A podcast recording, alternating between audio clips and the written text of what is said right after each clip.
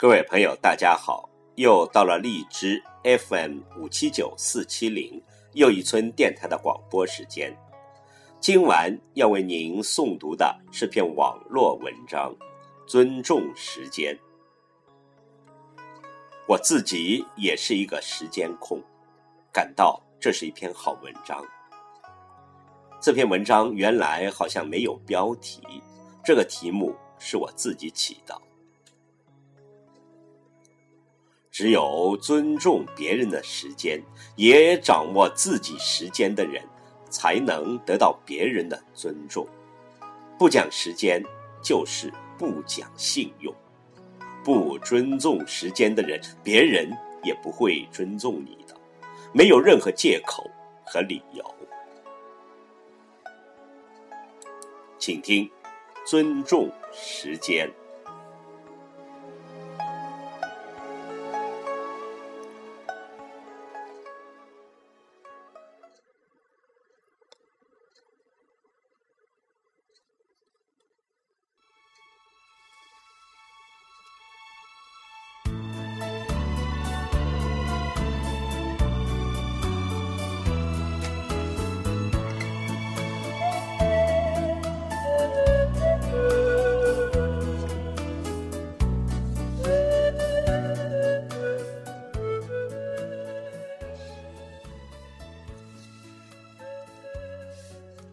先让我说几个与时间有关的真实的故事。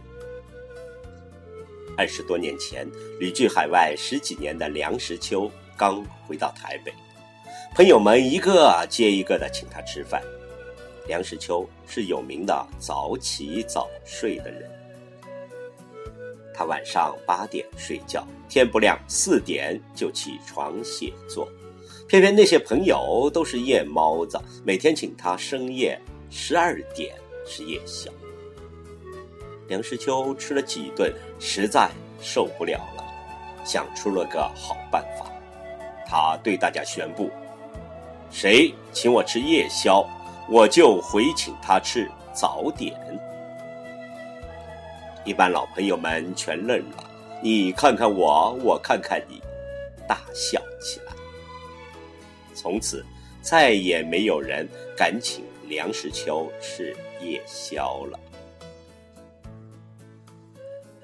有位美国朋友想找台湾的印刷厂帮他印一批东西，又听说印刷厂生意多，有季节性，常会拖工，于是请我介绍几家可靠的。我也没把握。我写了三个厂家的名字给他，说：“你还是自己观察吧。”不久，他回了美国，已经找到了合作的伙伴。我好奇地问他：“你才去了这么几天，怎么就决定了呢？”这简单，他笑了笑。其中两家都说：“随时恭候。”只有一家。先要我等他查了本子，再对我说，到下午三点十五分，还附带加了一句，不知道谈到四点钟时间够不够，不够的话，可以另外再约。我于是就决定了找那一家。我在美国大学教书的第一学期结束，为了解学生们的想法。特别跟学生讨论，请大家对我提出批评。教授，你教的很好，也很酷。有个学生说，停了一下，又笑笑。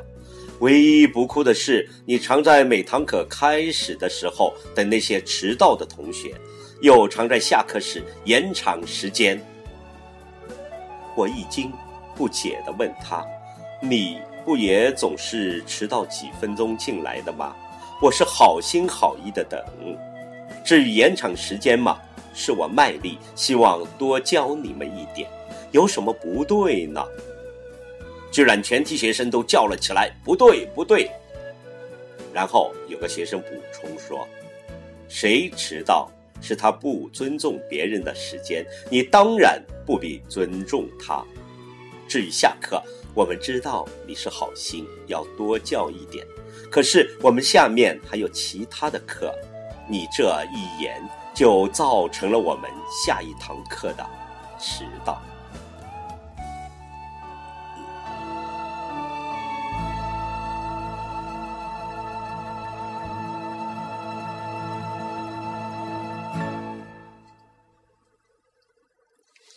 以上的这三个故事给了我们什么启示呢？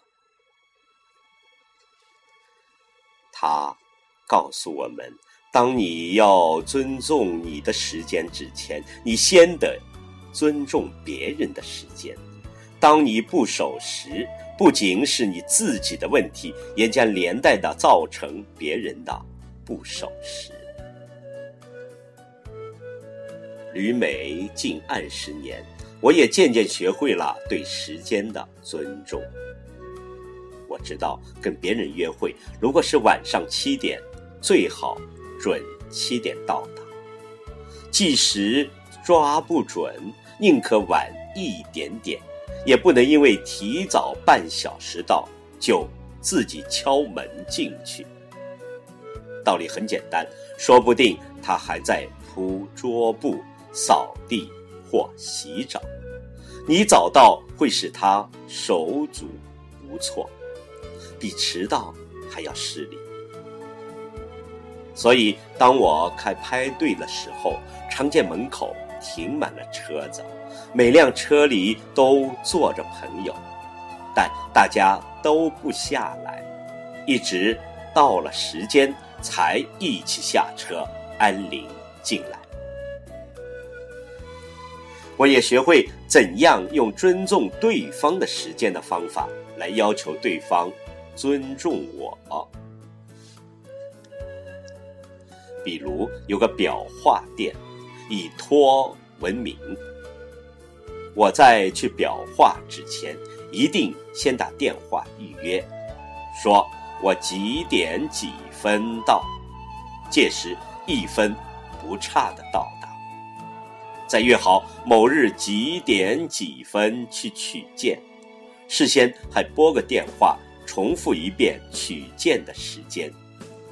他居然从来对我都准时交件。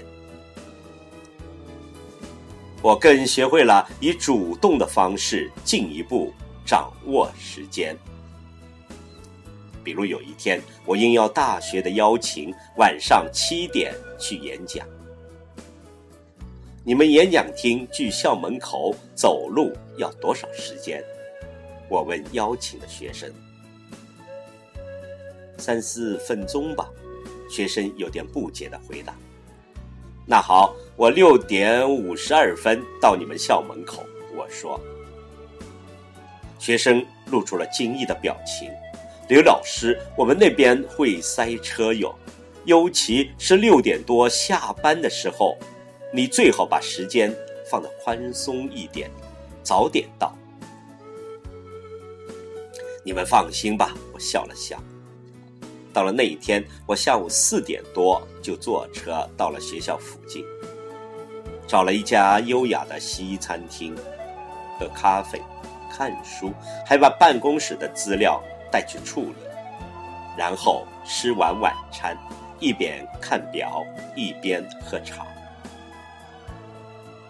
六点四十八分，我起身结账，五十分走出了餐厅，看见对接校门口的学生代表正抱着花，伸着脖子，好像心急如焚的样子，在等我。